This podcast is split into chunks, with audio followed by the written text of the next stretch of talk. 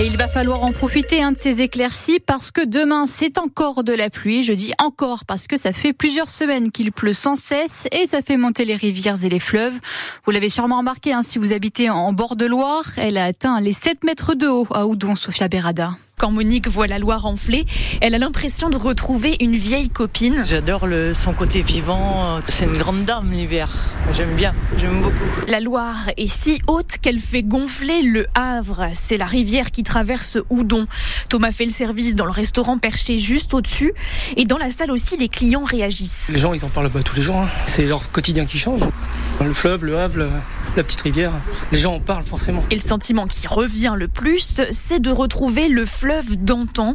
Mathieu se sent même rassuré. Elle a un niveau, on va dire, euh, un peu plus normal euh, qu'on retrouvait dans le passé, parce que je suis natif de la commune. Son repère, ce sont les bras secondaires de la Loire. Ils maillent le territoire autour d'Oudon. Ils sont de moins en moins connectés à la Loire, au lit principal.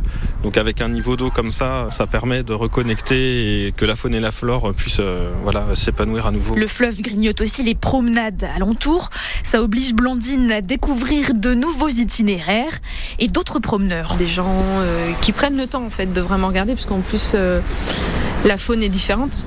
L'autre fois, je suis allée me balader, il y avait des signes vraiment. Ah, des signes ouais, Juste à côté de nous, à un mètre de nous. Mais dans les jours à venir, le niveau de la Loire devrait se réduire. Et la pluie qui a aussi des conséquences sur les arbres. Forcément, les sols sont détrempés et certains troncs fragilisés à cause des gros coups de vent de ces derniers mois. Pour éviter les chutes, les arbres sont surveillés de près. C'est ce que nous explique Ludovic Le Goff, directeur du service paysage et nature en ville dans l'agglomération de Saint-Nazaire. C'est un vrai sujet. Les moments de la tempête qu'on a eu en décembre, c'est ce qui s'est passé parce qu'on a eu un gros coup de vent euh, sur beaucoup d'arbres. C'est le sol qui était gorgé d'eau et on avait beaucoup d'arbres qui avaient encore gardé beaucoup de feuilles puisqu'on n'a pas de froid et donc a une surface contre le vent plus importante et donc du coup un, une facilité à tomber plus rapide. Donc l'eau plus les vents qui sont assez forts quand même, ben, sont les deux facteurs qui actuellement nous inquiètent. Euh, à chaque fois qu'il y a un coup de vent ou un coup de tempête, on met des alertes. On anticipe ça euh, quelques jours avant grâce à Météo France aussi, hein, parce qu'on a des vigilances régulièrement. Donc j'ai une astreinte de trois agents lorsqu'il y a des gros coups de pluie et gros coups de vent qu'on met en alerte pour 24 euh, heures, euh, pour 48 heures, selon l'incidence météo. Quoi. Et puis quand les arbres sont trop dangereux, ils sont abattus, c'est pour éviter euh, les chutes. Et ici, euh, ici on a de la pluie. D'ailleurs, ils ont de la neige. Enfin, en tout cas, Météo France place quatre départements en vigilance orange neige verglas, trois en Auvergne-Rhône-Alpes et le quatrième, c'est la Lozère dans le sud de la France. Euh, vigilance orange aussi en Savoie et Hautes-Alpes, mais pour les avalanches cette fois-ci. Encore un accident de la route mortel hier en début d'après-midi en Vendée. C'est le 18e depuis le début de l'année un homme de 33 ans a perdu le contrôle de son véhicule sur une route départementale.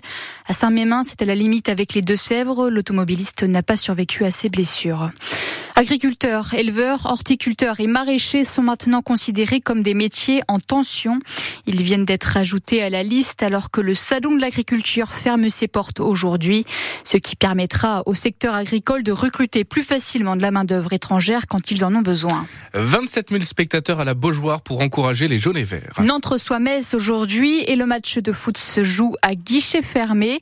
Le FC Nantes s'est relancé sur une bonne dynamique avec la victoire contre Lorient le week-end dernier. Et ça doit passer par une cohésion d'équipe pour l'entraîneur des Canaries, Jocelyn Grovenec. Il ne faut pas réduire ça à que faut bien défendre. C'est une animation générale. Je pense qu'au-delà de bien défendre ensemble, je pense que les joueurs se sentent bien ensemble. C'est déjà un prérequis. Euh, et je pense qu'on a retrouvé de l'efficacité aussi, mais je pense que ça va avec aussi le fait que les joueurs se sentent bien et on a retrouvé du dynamisme et à l'arrivée, ce package-là fait qu'on a aujourd'hui une équipe qui avec un vrai collectif. Alors après, euh, il y a encore plein d'axes d'évolution, d'amélioration. Voilà, qu'on arrive à cultiver ce qu'on a vu le week-end dernier, une équipe forte, une équipe euh, très ensemble. Je pense que ça s'est vu très respectueuse aussi de ce qu'on décide de faire ensemble. Et on met toujours les joueurs dans la boucle. C'est important d'avoir leur ressenti. Mais là, c'est à domicile. Il faut que ça fonctionne de la même manière. Le FC Nantes-Metz, c'est cet après-midi à 15h au stade de la Beaujoire. Et c'est bien sûr à vivre en direct hein, sur France Bleu Océan. Au commentaire, Florian Cazola. Et dans le studio, Guillaume Barry.